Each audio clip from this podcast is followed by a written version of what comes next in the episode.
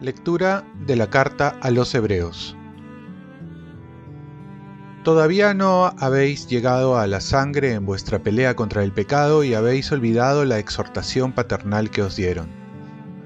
Hijo mío, no rechaces la corrección del Señor, ni te desanimes por su reprensión, porque el Señor reprende a los que ama y castiga a sus hijos preferidos soportáis la prueba para vuestra corrección, porque Dios os trata como a hijos, pues ¿qué padre no corrige a sus hijos? Ninguna corrección resulta agradable en el momento, sino que duele, pero luego produce fruto apacible de justicia a los ejercitados en ella. Por eso, fortaleced las manos débiles, robusteced las rodillas vacilantes y caminad por una senda llana Así el pie cojo no se retuerce, sino que se cura. Buscad la paz con todos y la santificación sin la cual nadie verá al Señor. Procurad que nadie se quede sin la gracia de Dios y que ninguna raíz amarga rebrote y haga daño, contaminando a muchos. Palabra de Dios. Salmo responsorial la misericordia del Señor dura siempre para los que cumplen sus mandatos. Bendice, alma mía, al Señor, y todo mi ser a su santo nombre. Bendice, alma mía, al Señor, y no olvides sus beneficios. La misericordia del Señor dura siempre para los que cumplen sus mandatos. Como un padre siente ternura por sus hijos, siente el Señor ternura por sus fieles, porque Él conoce nuestra masa, se acuerda de que somos barro.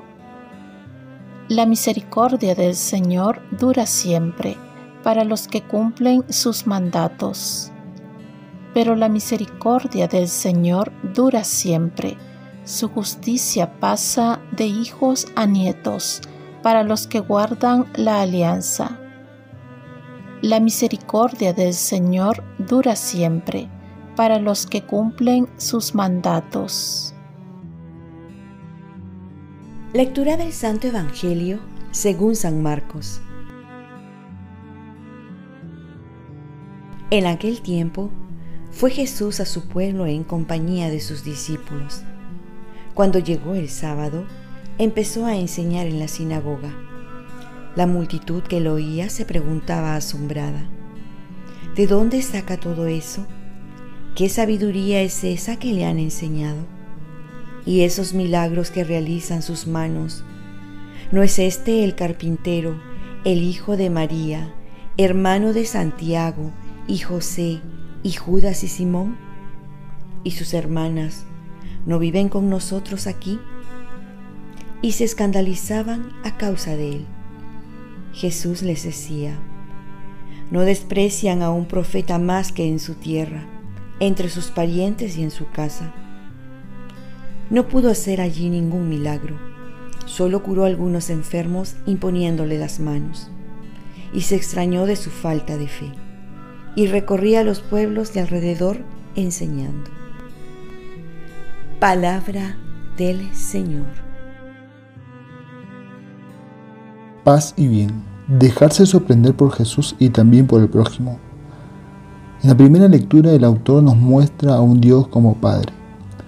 Un Padre que ha de corregir a sus hijos.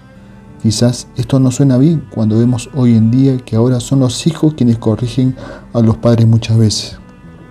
Y es que tenemos un Padre en el cielo que no forma hijos engreídos, sino que los ama a través de la corrección para que crezcamos en la fe, maduremos con los golpes de la vida.